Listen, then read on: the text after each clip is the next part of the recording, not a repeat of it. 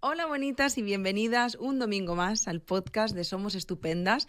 Este es un podcast muy especial porque por primera vez me acompañan dos mujeres a hablar eh, sobre un tema que nos apetecía poner sobre la mesa. Em, vamos a hablar de mujeres, de feminismo, del Día de la Mujer que se acerca dentro de unos días aunque sabéis que no necesitamos ¿no? que llegue el 8 de marzo para hablar de, nosotras y que lo hacemos muchos domingos en, la perspectiva ya, en la forma en la que trabajamos y en muchos de los temas que abarcamos. Pero mm, hoy nos apetecía hablar sobre cómo duele ser mujer. Eh, sobre los malestares de género, sobre la autoexigencia y sobre todas aquellas mochilas que nos ponen y que nos pesan. Y estoy acompañada de una compañera mía que ya conocéis. Ella se llama Paula, forma parte del equipo de psicólogas del equipo presencial que tenemos en Barcelona.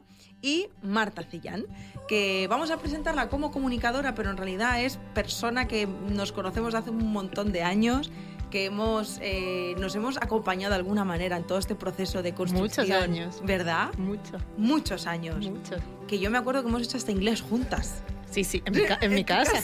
en tu casa. Muy fuerte. Y me hace mucha ilusión estar aquí de repente en este contexto. Y a mí es como otro momento, ¿no? Como que nos hemos visto en muchos momentos diferentes y ahora este es otro. Y me veo como si de repente fuéramos mayores. Es que somos mayores. Ya, pero somos, somos, con lo bueno y lo malo. Total, total. Bueno, Paula, ¿tú qué tal? Hola, encantada de estar aquí un día ¿eh? más. Bueno, segundo podcast.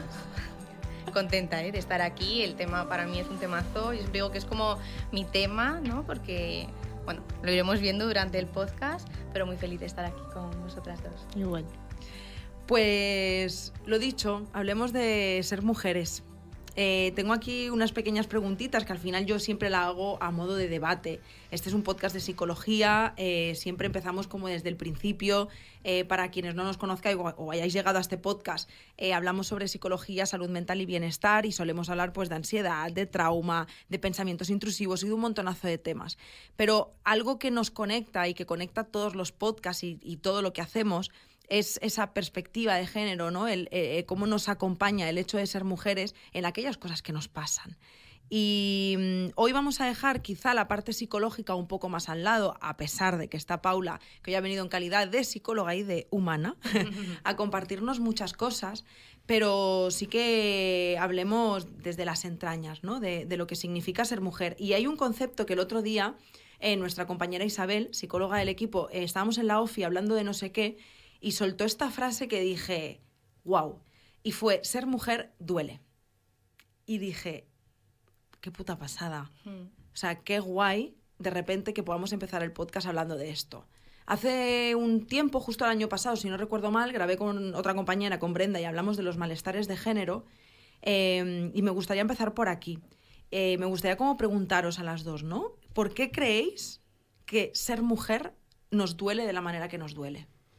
Claro, yo te iba a decir, realmente ser mujer duele, bueno, ser mujer duele en este contexto. Justo. ¿No? Ser mujer no tiene por qué doler, no significa que ser mujer lleve condición sino cuando eh, doler. Pero claro, en este contexto pues social, eh, cultural, duele. Hoy nos hemos despertado, yo me he despertado con una noticia de dos influencers que habían, bueno, violado a, a menores de edad en Madrid en un piso de Vallecas. Claro, si tú, todo, es que cada día es una cosa nueva, ¿cómo no va a doler? Entre, entre tantas, ¿no? Entre tantas. Y ya no es solo ¿no? un dolor eh, emocional, una cosa de inseguridad, sino yo cuando oí esta frase ahora mismo de tu boca, lo primero con lo que me conecta es cuando era pequeña y me estaba mi madre cepillando el pelo, claro, yo tengo el pelo rizado, el pelo rizado no se puede cepillar, siempre me decía, cariño, para estar guapa hay que sufrir. Y yo me lo creía, ¿eh? Y era como, vale, para estar guapa tengo que sufrir, porque tengo que estar guapa, claro. Entonces, eh, digamos como que ya no es solo un dolor emocional, ¿no? De esta inseguridad, estas violencias a las que estamos sometidas tanto directamente como de forma indirecta, ¿no? De verlo cada día en las noticias, de hablar con nuestras amigas, ¿no? Y poder compartir como todos estos malestares, sino también que físicamente tenemos muy metido dentro de nosotras que nos podemos hacer daño para estar guapas. Porque es un poco, ¿no? Como el rol que, que tenemos que cumplir o el valor que le podemos dar al mundo o que debemos de darle al mundo. Total. A mí, no sé si os pasa, pero a mí lo que yo al menos siento y lo que veo también con las mujeres de mi entorno es que, aunque en este contexto tristemente ser mujer nos duela, yo siento que nuestra percepción del dolor, o sea, nuestra capacidad de sostener el dolor es tan alta que ni siquiera nos damos cuenta de que vivimos sufriendo por el simple hecho de ser mujeres.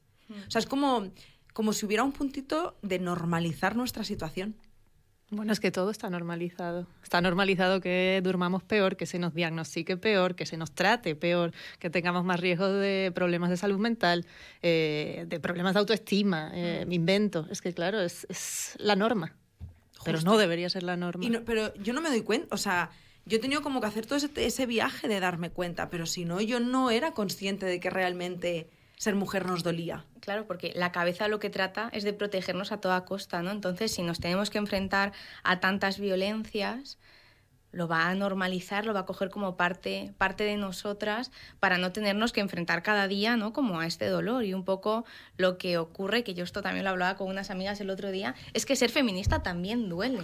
porque es como que de repente te pones unas gafas y todas las cosas que te gustaban, las música de la que disfrutabas, las series que disfrutabas viendo, que te relajaban, las conversaciones que podías tener, ¿no? Los chistes que podías hacer, de repente te lo cuestionas todo y te deja es incómodo, es muy incómodo. Claro, y es, como eh, te empiezas eso a cuestionar, a decir, vale, esto, claro, y ya no, ya como que de repente ya no puedes volver a estar tranquila.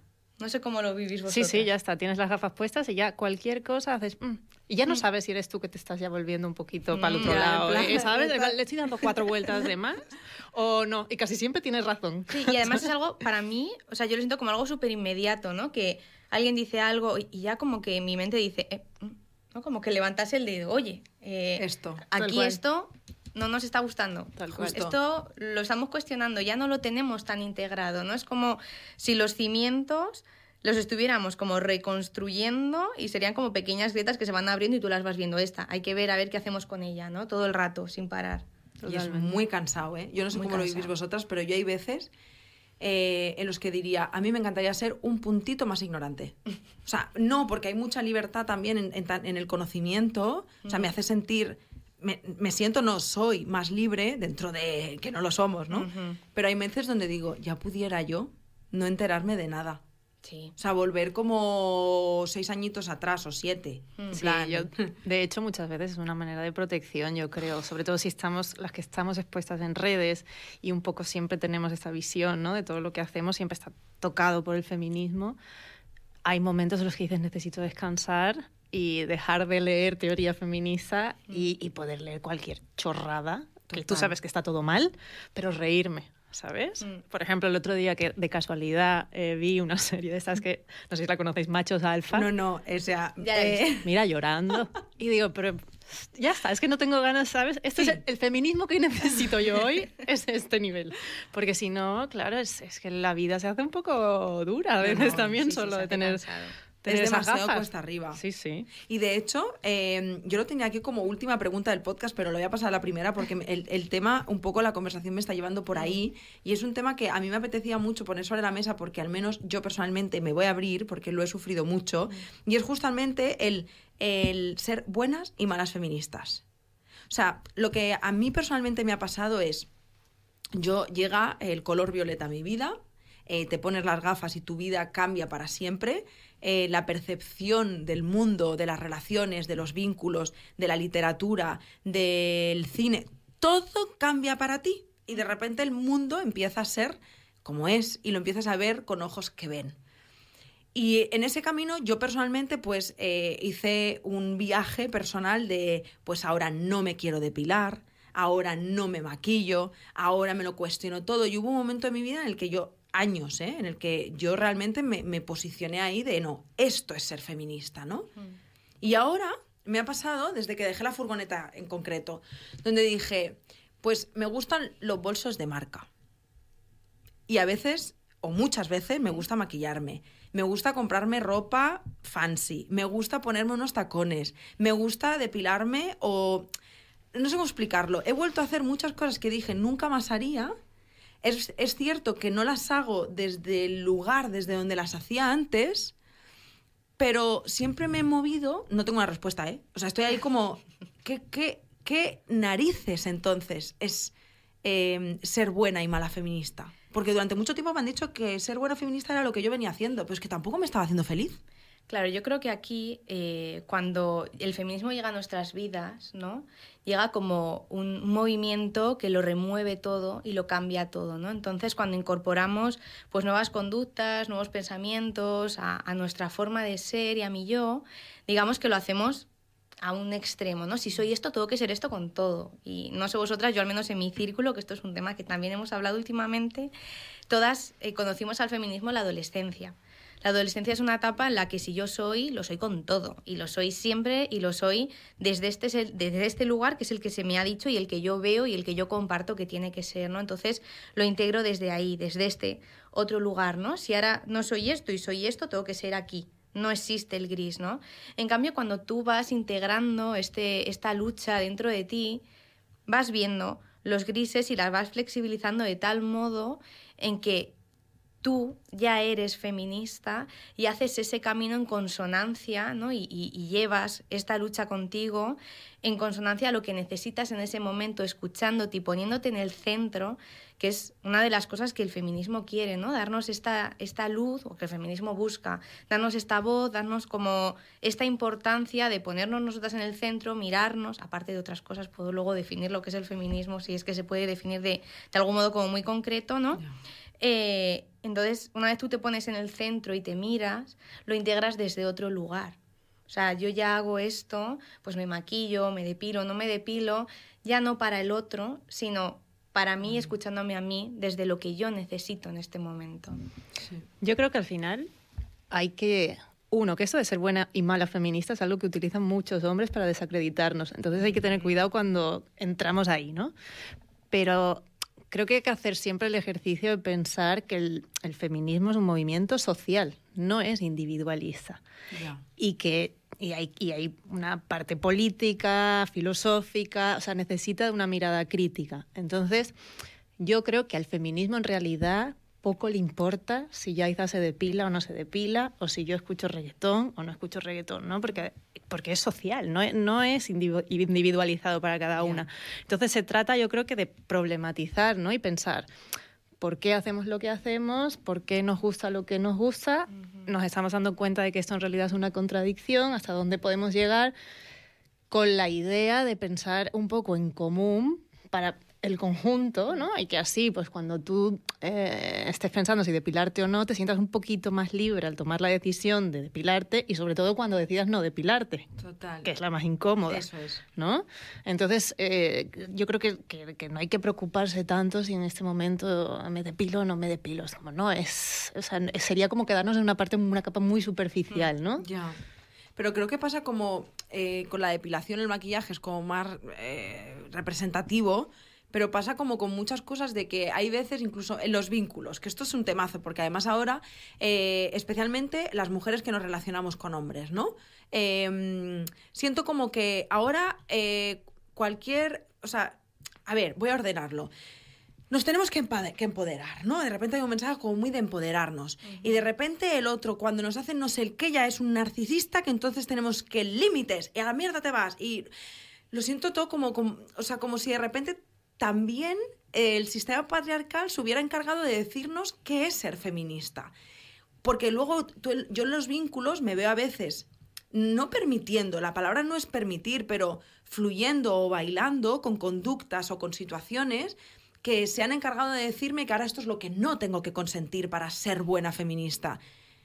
Y hay veces que me, que me veo ahí aceptando cosas porque la vida te trae otras otros matices, otros contextos, o sea, no, no sé muy bien cómo explicarlo, ¿no? Pero cuando un hombre te hace como algo que se supone que tú como supermujer no puedes hacer y de repente lo permites, em, Es que también hay mensajes que yo creo que a veces o sea, se nos bombardea con tanta información que a veces vamos un poco como pollos Ya, sin cabeza. déjame en paz, ¿no? ¿verdad? Es Es, un poco. como marcar límites, etcétera, ¿no? Eh, O con mi pareja, con lo que sea. Pero, por ejemplo, esto no significa que tú cuides de tu pareja. A lo mejor, aunque sea un hombre, quiero decir, a lo mejor eh, tu novio, lo que sea, tú un día le preparas la comida y esto es un- una parte del cuidado que está ok y, no, y no, no, podemos irnos a un lugar que sea nunca jamás tú te haces tu tupper y yo el mío y yo no te lo voy a hacer nunca, ¿sabes? Porque nos estamos yendo a un lugar tan, tan individualista, tan, tan del yo y, de, y, de, y, y, tocando un poco a veces el... No voy a decir egoísta, pero bueno, podría. Eh, claro, hay que... Hay, que esa, hay una convivencia y en la Justo. convivencia también debe haber unos cuidados que no, no, siempre hay que tener cuidado cómo se miran estos, estas cosas. Total. Mm. Es que desde cuando. No sé si vas por ahí, ¿eh? Sí, sí, eso sería uno o sea, de ellos. Ese sería uno de ellos. En plan, que te va a preparar yo a ti el tupper tres días. No, hombre, yo soy claro. una super mujer. Chica, a ver, por favor, que no claro. vale eso. Claro, es que desde cuando cuidar y que te cuiden no es feminista, ¿no? Cuando al final tú cuando convives con otra persona, lo que tú buscas son los cuidados. Y por ejemplo, aquí no lo que buscaríamos las mujeres feministas es que sea una relación que sea horizontal.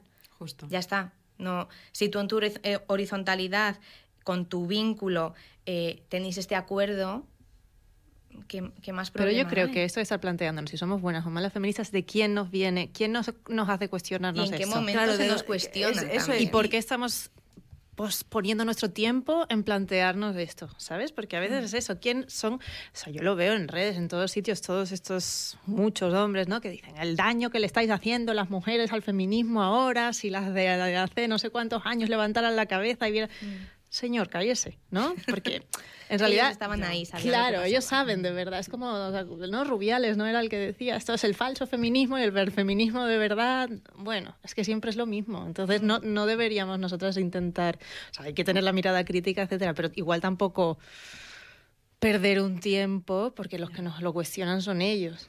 Que a lo mejor nosotras no nos estábamos cuestionando nada. También es una forma ¿no? que tiene el sistema de hacernos más débiles. Si yo a ti te, te digo, ¿no? si se nos ha dicho siempre cómo tenemos que ser, cómo el sistema no va a tratar de decirnos cómo es ser feminista y qué es lo que tenemos que hacer con el feminismo, ¿no? Entonces, yo creo que sí que nos tenemos que, que cuestionar exactamente de dónde viene esa crítica, qué es lo que esto hace en mí, poderlo compartir con otras compañeras también yo creo que es muy útil no cuando tú te encuentras ante todos estos mensajes que te cuestionan cómo tú eres como mujer cómo tú eres como persona no Un- una cuestión algo tan íntimo que lo puedas compartir con, con mujeres de tu entorno que seguramente tengan sentires similares, ¿no? O al menos que podáis encontrar como un punto en común también alivia mucho, porque estas críticas no suelen venir de parte de otras mujeres y menos de mujeres que se quieren, o sea, que te quieren y que se preocupan por, por tu bienestar, ¿no? Entonces, yo creo que cuando nos encontramos avasalladas por todas estas preguntas, lo primero que nos tenemos que cuestionar es exactamente eso, ¿no? ¿Para qué se me está esto cuestionando? ¿Acaso alguien ha puesto como una lista de todo lo que tengo que cumplir para ser feminista? ¿Es que acaso el feminismo viene con una hoja de instrucciones que yo sepa no? ¿Y que acaso al feminismo le importo yo tanto? Yo creo que eso es, la- es, es lo principal, ¿no? Que nos ponemos mucho en el Mm. centro. Es que al feminismo no le importa tanto tú exactamente si haces A o B. Entonces, chill. Mm. Sí, me ha gustado mucho lo que has dicho, ¿eh? que es como yo hago de forma individual para lo colectivo. Claro. O sea, no va solo de mí. Eso es. Mm, O de sea, yo, nosotras. de hecho, cuando lo has dicho, eh, o sea, a pesar de que lo supiera, la frase de es social de repente ha sido como, Es que se nos olvida, se ¿no? nos Se siente olvida. como más cómodo, en plan, por fin no tengo que llevar la bandera yo. Claro. Es que llega un momento donde dices, déjame en paz, no puedo más. Y que también ¿no? como personas vivimos con muchísimas incoherencias dentro de nosotras y es mucho más sencillo abrazarlas que estar todo el día como con una lupa de estas del por 10 mirándolas. En plan, estaré haciéndolo todo exactamente como se supone, como quien haya dicho que lo tengo que hacer, ¿no? Es mucho más sencillo, se consigue mucho más. eh, mirándote desde una mirada autocompasiva de, vale, yo ya tengo integrado lo que es este movimiento, lo que supone esta lucha, cómo yo en mi camino puedo hacer para aportar aquí. Y me parece súper interesante que hayas acabado con este tema, porque otro de los temas que quería hablar era autoexigencia y perfeccionismo. ¿No será esta otra forma de autoexigirnos y de, y de ser perfeccionistas, ¿no? Que, hay- que hay que ser perfectas hasta para ser feministas con ese concepto de feminismo que nos han vendido, ¿no? La pregunta exacta que yo tenía es, ¿de qué manera creéis que afecta, ¿no? En, eh, en realidad a nuestra salud mental o a todas las áreas de nuestra vida, esa autoexigencia y ese perfeccionismo constante que hemos visto que atraviesa hasta para ser feminista. O sea, Yo creo que esto lo sabrás tú mejor que yo, pero yo sí creo que no me equivoco si digo que casi todos los problemas o situaciones por las que las mujeres acuden a terapia tienen mucho que ver con la educación, eh, el contexto social, eh, género, etcétera. Y, y, o sea, pensad que nosotras crecemos pensando, o sea, nos dicen y nos lo creemos que las mujeres podemos hacer muchísimas cosas a la vez y los hombres solo una. Ah, claro. Claro. Esto, ¿Sabes? Y, y esta y todas bien. Y todas bien, exacto. Y esto nos lleva a esa narrativa donde está la superwoman, ¿no? Esa mujer que llega a todo exhausta, pero llega y trabaja y tiene cuatro niños a los que eh, lleva al colegio, trae no sé cuántos, está incluso, incluso encaja mm, físicamente en el canon. Y ellos pueden ser mediocres. Sí. Entonces- y, y agüita, que si llevan un día a los hijos al parque ya son buenos. El mejor padre. claro, el padre más estupendo y más increíble que existe. Pero los otros 364 días que la madre ha llevado a los niños al parque, Es lo, es lo que se espera de ella. claro. Entonces yo creo que hay una parte que nos, algo que nos eh, va a ayudar a liberarnos es cuando podamos abrazar eh, la mediocridad, cuando se nos permita ser mediocres. El mundo está gobernado por mediocres, las empresas están dirigidas por mediocres, pero nosotras no podemos ser humanas, tenemos que ser una superheroína, tenemos que ser superwoman. ¿no? Entonces esto, claro, ¿en qué se traduce? Es que es- es- las exigencias son altísimas. Mm, Se traduce en mucho dolor y en mucho sufrimiento. O sea, es cierto, ¿eh? yo, casi todas las mujeres, por no decir todas, porque al final tú te construyes en un contexto y nuestro contexto ahora mismo es una sociedad patriarcal y capitalista que nos hace querer producir y producir todo el rato y además a las mujeres hacerlo muy bien, estupendamente, porque si algo tenemos que ser por encima de todo es buenas. Total. Buena madre, buena amiga, buena compañera, buena trabajadora, buena hermana. Y aparte, lo tengo que demostrar. Y lo tengo que demostrar más que el resto de mis compañeros, ¿no? Porque claro, como soy mujer, tengo que demostrar que lo puedo hacer, que lo he hecho yo, que lo he hecho bien, que lo he hecho como se espera de mí, ¿no? Entonces, eso lleva mucho, mucho sufrimiento porque es cuestionarse todo el día, ¿no? Vuelvo otra vez a esto de mirarse con una lupa todo el día lo que estoy haciendo, si estoy no enfadándome, si estoy diciendo esto de la forma más tranquila posible, si te estoy sonriendo a pesar de lo que me estás diciendo, está cuestionando mi forma de trabajar y mi trabajo, o estás diciendo exactamente lo que yo he dicho, pero con tus palabras y te estás apropiando de mi conocimiento y eso te lo tengo que sonreír y callarme, ¿no? O sea, digamos que es como mm, que se atacase todas las partes de mi ser desde el momento uno en el que yo me levanto, ¿no? Entonces, obviamente, se traduce mucho sufrimiento y yo creo que dentro de la terapia es esencial tener esta perspectiva, ya no solo de género, ¿no? Como os decía al principio, la perspectiva de género es como ponerte esas gafas y ver ver cuáles han sido esas exigencias del contexto, cuáles son esos roles que estás cumpliendo, ¿no? O qué es lo que no estás cumpliendo para que te esté generando este dolor. Yo cuando hablo de, de, de, mí, de cómo yo trabajo, ¿no? por llevármelo aquí como he dicho que iba a venir yo como, como persona, yo digo que soy psicóloga feminista, porque yo no solo doy luz a esto, ¿no? como que lo remarco, sino que también invito a cuestionarlo y a luchar contra ello. ¿no? ¿Es esto tuyo? ¿Esta exigencia quién te la ha puesto aquí? ¿Te la has puesto tú o es que se espera por parte del sistema, ¿no? Entonces yo no solo me quedo en, en poder darme cuenta de que todos estos dolores vienen, en, por ejemplo, con las mujeres, ¿no? Por el hecho de ser mujer y por lo que se espera de ti a nivel social y que tú te has creído que tienes que hacer, porque al final esto es como si tú cuando naces, ya antes de nacer te han preparado una mochilita con algunas piedrecitas de pues lo que se espera de ti, ¿no? Y tú naces y te la ponen. Es una mochila monísima, Rosa. rosita, claro. Gender reveal, chicas, que está de moda ahora. Llena de avalorios, de purpurina, ¿no? Muy bella, pero delicada también, porque al final los avalorios es una cosa que la mínima que le rozas un poco, eso ya se rompe y se va para todas partes, y te dicen que la tienes que cuidar. Y que es tuya y que se va a ir poder metiendo como otras nuevas expectativas, nuevos roles a cumplir, ¿no? adjetivos con los que te tienes que identificar y tú vas ahí con ella. Si a ti te han dicho que la tienes que proteger y que es tuya y que tú tienes que ser con tu mochila, claro, eh, cuando de repente le das un golpe a la mochila con un árbol al que te has decidido subir y los avalorios se rompen, es como si se estuviese tambaleando una parte de ti porque la has portado contigo, ¿no? Entonces, cuando pensaba ¿no? en, en, pues en esta metáfora de la mochila, que es algo que las psicólogas utilizamos mucho, ¿no? Esta mochila con la que cargamos, yo al feminismo lo veía como que un día tú estás ahí con tu mochila en el parque, sin poder como saltar por el tobogán, ni subirte a los árboles, ni coger unos gusanos, porque claro, no se vaya a ser que se vaya a manchar, y ahí a lo lejos ves como a unas chicas jugando y, abriendo sus mochilas. y sacando las piedras y metiendo otras, ¿no? Y dejando algunas, así como... Y entonces tú te acercas y, y les preguntas que qué están haciendo con esa con la mochila, que qué hacen, ¿no? Que está ahí en la mochila en el suelo y están sacando las cosas y se están intercambiando las piedras y, y es como si te dijeran, ¿te la has puesto tú? Estamos mirando qué hay dentro, ¿no? Porque si no la han puesto y la tengo que cargar y ya pesa suficiente, Total.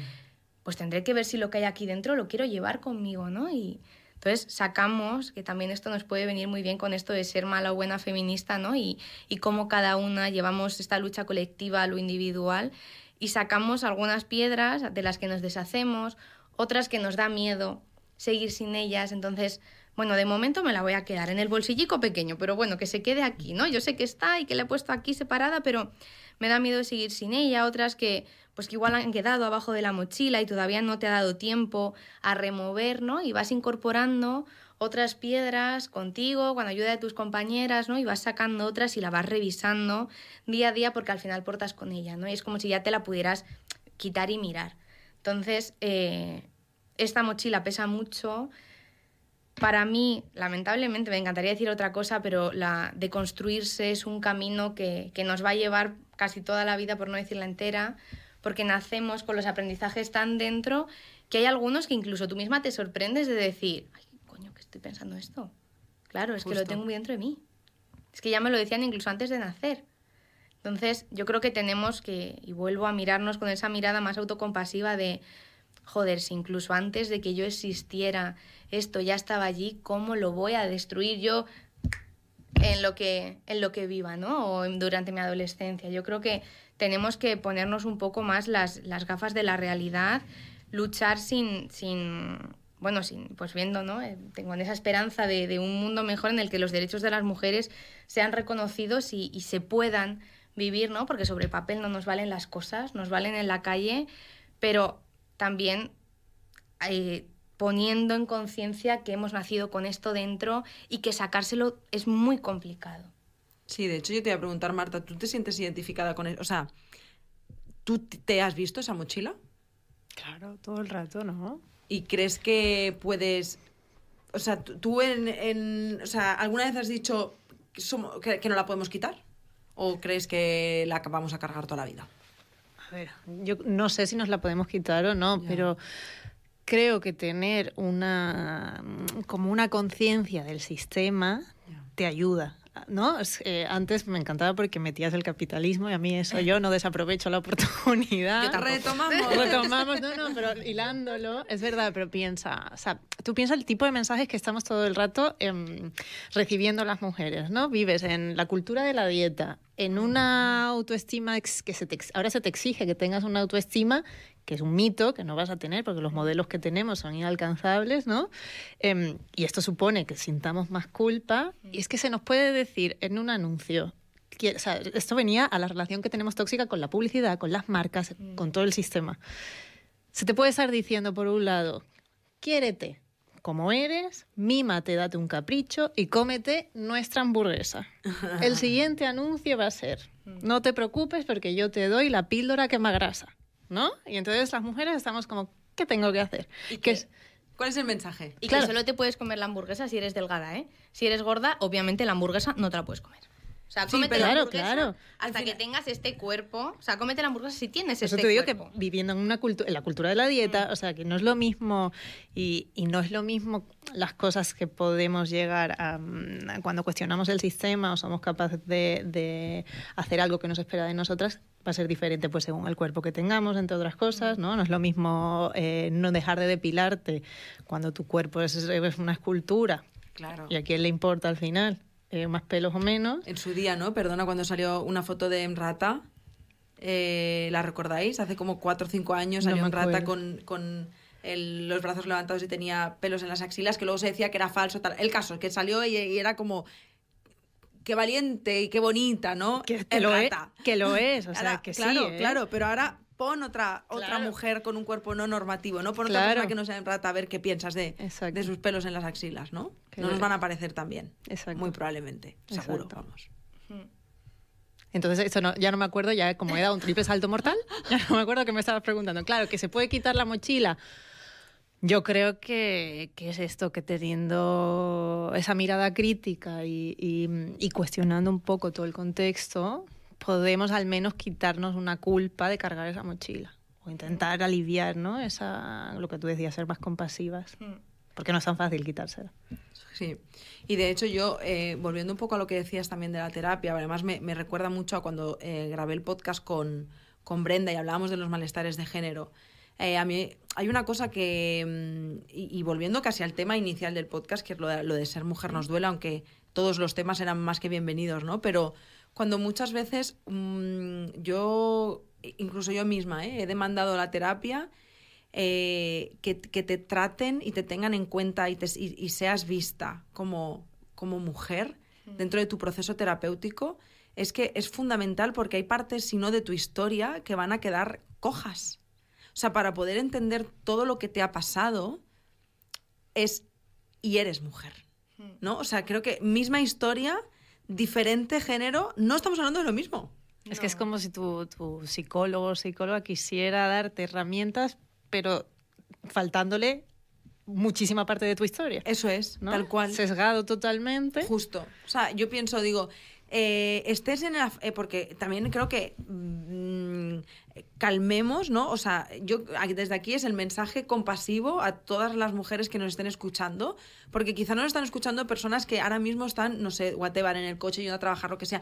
Y, y te, tú nos estás escuchando y como mujer estás diciendo, guau, tías, qué guay, sí, estoy súper de acuerdo. Y puede ser también que nos estés escuchando y digas, pues yo no estoy de acuerdo en nada, no me parece así. O sea, da igual, el momento en el que estés, el proceso en el que te encuentres, está todo bien. Eh, no, tampoco hay como que llegar a ningún sitio, que a mí esto también, qué presión, ¿no? De repente como si ser feminista sería saber mucho o estar en un momento de mucha conciencia o...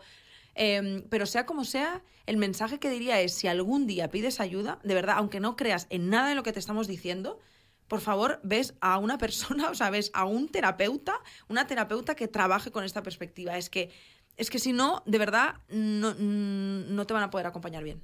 Aunque tú misma ahora mismo creas que no tenemos razón en nada. Y además puedes llegar a incurrir en pensar, o sea, podrías llegar a pensar que ciertas situaciones que vive la mujer o que le están pasando son responsabilidad de ella o son claro. culpa de ella, porque al final no, no, no, estás contemplando todo lo que la rodea. O que Así incluso es. es. lo que te toca. O sea, yo recuerdo, aquí voy a, a cuando estudié en la universidad, eh, un día estábamos en clase, bueno, me ha pasado más de una vez, ¿no? Universidad, vamos a decir, tanto carrera como másters, eh, de que los profesores, porque en este caso eran hombres, eh, hubo uno que una vez dijo como que él había atendido a una mujer que estaba sufriendo violencia dentro de la pareja y que claro, que como ella no trabajaba ni nada, pues que qué le iba a decir que se fuera, que como no tenía dinero, pues que se tenía que quedar, ¿no? Y es como, a ver, eh, aquí nos está faltando una perspectiva muy importante. Eso sí, yo en cuanto levanté la mano y cuestioné, se acabó la clase, no vamos a discutir más, ¿no? Como si yo tanto por al como alumna, que por una cosa de poder, como por mujer, lo que yo te estuviera diciendo no es importante o no tiene valor, ¿no? Entonces acabamos la clase y también, por ejemplo, en, el máster de un profesor decir sin venir a, a, cuento porque era una asignatura de estadística, que es de matemáticas, eh, que, claro, que cómo esperábamos las mujeres que, que no nos dijeran nada por la calle cuando vamos en minifalda en invierno, ¿no? Y es como, vale, o sea, si hasta en la universidad se me está dando estos mensajes y se me sigue viendo así, claro, el, el camino mío de, de, de, construirme, de cuestionarme, se me hace mucho más complicado, porque si estas personas no han estudiado psicología, ahora están en la universidad enseñando a futuras psicólogas y futuros psicólogos, ¿con qué me puedo encontrar yo? Cuando acudo a terapia muestro mi vulnerabilidad y espero que alguien me acompañe mirándome como lo que soy, con el respeto que me merezco y con el contexto en el que vivo. O sea, es nuestra labor como terapeutas investigar el contexto, porque yo crezco y, digamos como que me formo, ¿no? Me construyo en él. Entonces, pretender olvidarlo es como simplemente mirar eh, el tejado, nada más de la casa, ¿no? No tiene ningún tipo de sentido esperar, acompañar a una persona olvidando su contexto, porque no vivimos en una sala de color blanco en la que no hay nada. vivimos en una sala eh, con un sistema, con unos cimientos, con unos poderes, ¿no? con, con unas expectativas que se pone sobre cada persona, dependiendo ya no solo de si es hombre o mujer o es una persona eh, que está fuera ¿no? de, de, este sistema, o sea, de estos roles que no se identifican ni con ser una mujer ni con ser un hombre, si es una persona racializada, si es una persona de este país, de esta religión, ¿no? Digamos que no podemos obviar esto, porque es un cimiento muy importante de cómo nos construimos, de cómo se nos mire, de las violencias a las que estamos expuestas, ¿no? Entonces, desde mi punto de vista no tiene ningún tipo de sentido pretender acompañar sin, sin mirar el contexto y sin darle la importancia que tiene al sistema en, en el que vivimos. Justo. Voy a lanzaros una pregunta a todas las que nos estéis escuchando. Eh, bueno, una pregunta que quería haceros al principio, la cual ahora mismo está fuera de contexto totalmente. Me voy a inventar otra. Pero es verdad que, jo, pienso, este es un tema que remueve de alguna manera. Eh, siempre despierta algo en ti. Y aunque la pregunta no sea muy concreta, sí que me gustaría que pudierais compartir con nosotras, de donde sea que nos estéis eh, viendo o escuchando. En Spotify tenéis una, ah, bueno, no sé cómo se llama, pero como un apartadito donde podéis ahí eh, em, dejar vuestros comentarios. ¿Qué os está despertando esto que estáis escuchando? Eh, de la manera que sea. Hemos hablado de dolor, de, de malestares de género, ¿no? de autoexigencia, de perfeccionismo. Cuando estás escuchando este podcast, ¿qué está viniendo a tu mente? ¿Y, dónde está colocado en el cuerpo? ¿no? ¿Te despierta tristeza? ¿Te despierta ira? ¿Lo estás escuchando y te estás quedando en plan, bueno, no entiendo nada? Sea lo que sea, bienvenido sea porque eh, nos gustará mucho leeros, ¿no? Y, también pues como compartirnos como mujeres ahí y poder eh, ver en qué punto estáis. Y mm, por último, a mí me gustaría preguntaros eh, cómo creéis que podemos ser más compasivas, ¿no? Cómo practicar la autocompasión en este sistema que nos exige tanto, como hemos visto, todo el tiempo. O sea, eh, tú, Marta, ¿qué técnicas has aprendido? Uy, no sé, yo voy aprendiendo, desaprendiendo. Yo creo que era lo que decía un poco antes, hay que un trabajo de la culpa, intentar recordar siempre esto, que el feminismo es una cosa social y que lo que me está pasando a mí con bastante probabilidad le está pasando a la mayoría. Tejer redes, yo creo que es muy importante. Las amigas, que es un buen momento para recordarlo ya que estamos en el 8M, eh, acercándonos. Em, y, no tampoco quitarnos de tener esa mirada crítica, ¿no? Es, yo puedo ser compasiva conmigo misma cuando hago cosas que a lo mejor son contradicciones, siendo feminista, o yo sintiéndome y creyéndome feminista, em, que al sistema favorece o que al sistema le parece ok. Quiero decir, yo puedo ser compasiva si decido depilarme, porque es un poco una contradicción eh, siendo feminista, o si he decidido ponerme ácido hialurónico, por decir ejemplos, ¿eh? ¿eh? Porque son temazos. Entonces, por decir ejemplos, se me ocurren más, pero no podemos hablar aquí. Em, pero sobre todo también ser compasiva cuando cuando no, cuando me enfrento al sistema, ¿no? Cuando decido depilarme y luego me avergüenzo y me da ansiedad, o estoy angustiada, o siento culpa, o cuando decido no pincharme nada y cuando me miro al espejo y no me está gustando lo que veo y no me hace sentir bien, ¿no? Creo que ahí sobre todo hay que demostrar más compasión, porque al final el feminismo es incómodo y, no podemos tampoco parapetarnos en la compasión para no hacer ningún cambio. Yo creo que hay que intentar siempre tener un poco una mirada crítica y cada una que llegue hasta donde llegue. Hay que ser compasiva con una misma y compasiva con la de al lado, porque a lo mejor ella no, no tiene los recursos que tienes tú para, ¿no? para llegar hasta donde tú has llegado. Pero aunque tú individualmente hagas más o hagas menos, si seguimos problematizando, si seguimos teniendo esa mirada crítica, lo que hoy a mí me puede costar más o menos, igual a las mujeres en conjunto, en futuro, no les va a suponer ningún problema, lo van a, ver, a tener clarísimo, ¿no? Y yo creo que va un poquito por ahí. Oh, pues yo, en cuanto lo has preguntado, a mí me viene ¿no? lo que tú has dicho de rodearos de, de mujeres que sean valiosas en vuestra vida, ¿no? que os miren con el valor que, que vosotras tenéis, donde pues a crear, ¿no? Como esta red, este espacio seguro en el que poder compartir como todas estas dudas o las cosas que te pasan, las cosas que te inquietan, ¿no? Las situaciones a las que te enfrentas que son dolorosas para por lo menos poderte sentir sostenida, porque yo creo que tenemos eh, mucha, o siento que tenemos mucha obsesión con escapar del dolor, Cuando, cuando somos felices no tratamos de escapar ¿no? de, de la alegría porque nos empeñamos tanto en, en huir del dolor cuando forma parte de, la vida, ¿no? Y hay muchas cosas que son dolorosas y es verdad que lo son y cambiar el foco a tratar que no nos duelan, a aceptarlas y con el hecho de aceptar ese dolor, esa contradicción, ya se alivia el peso, ¿no? lo que pesa eh, eh, el dolor o la culpa, por ejemplo, creo que también puede ser un buen camino. ¿no? Igual a mí no me hace falta mirarme al espejo y verme siempre estupenda y fabulosa, con verme y reconocerme y decir, esta es la persona que soy, esto es lo que tengo, guay. El cuerpo que, ¿para qué tengo cuerpo, no? ¿Me permite saltar, reírme, estar aquí hablando? Sí, pues ya está cumpliendo su función, que es ser un cuerpo, ¿no? Y estas cosas que no estoy haciendo, vale, no las estoy haciendo, ¿puedo cambiarlas ahora? ¿Lo necesito para qué? ¿Tiene sentido en el momento del hoy? Sí lo tiene, ok, vamos a ponernos objetivos medibles, ¿cómo lo puedo hacer? ¿no? Entonces yo remarcaría aquí esta parte de la aceptación, aceptar el dolor como mío y, y transitarlo como lo que es, en vez de intentar evitarlo a toda costa y por supuesto rodearse de, de mujeres. Para mí es una cosa esencial y que le damos mucha importancia a la familia y hay que empezar a darle mucha más importancia, o sea, más, importancia de la que tiene a las amistades. Justo. Mm. De hecho, el otro día escuchaba una pildorita del podcast, porque hoy en día las cosas se consumen en reels. la vida va por minutos. y de eso, además que tú, tú, ves un minuto y te piensas que has visto el programa entero, ¿eh? Total. y me veía un reels, ¿no? Donde hablaban, pues no recuerdo, pero creo que era Inés, no recuerdo, pero eran dos mujeres que estaban hablando justamente de la amistad y se estaban diciendo algo, cosas, como cosas muy bonitas sobre la amistad y dije, qué guay, la verdad. Es que, Inés Hernán, pues. ¿Verdad? Es que creo que era Inés y, y, estaba con otra compañera. Con Nerea Con, con Nerea, ¿verdad? Digo, es que creo que era Nerea. Eh, pues eso, que os doy las gracias infinitas por todo lo que habéis compartido. Este podcast, siempre digo, pasa muy rápido. Tenemos que. la percepción del tiempo en estas salas vuela, ¿verdad? Mm. Em, gracias, de verdad. Ha sido muy guay grabar un podcast a tres. No estoy acostumbrada y es muy divertido.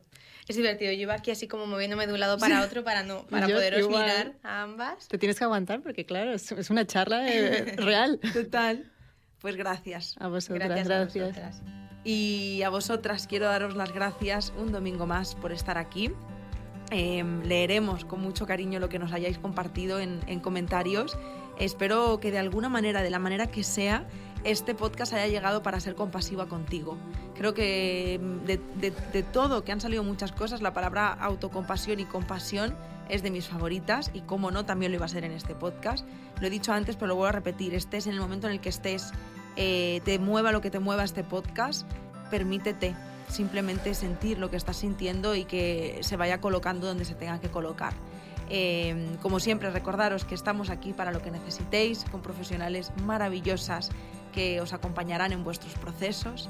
Si algo de lo que hoy te has dado cuenta, pues de que ser mujer duele, igual hay veces que hay que pedir ayuda y que la ayuda no tiene que ser la terapia, ¿eh? que ya hemos visto que quedar con amigas también es terapéutico muchas veces. Y nada más, que os mando un abrazo muy muy fuerte. Nos vemos y nos escuchamos la semana que viene. ¡Chao!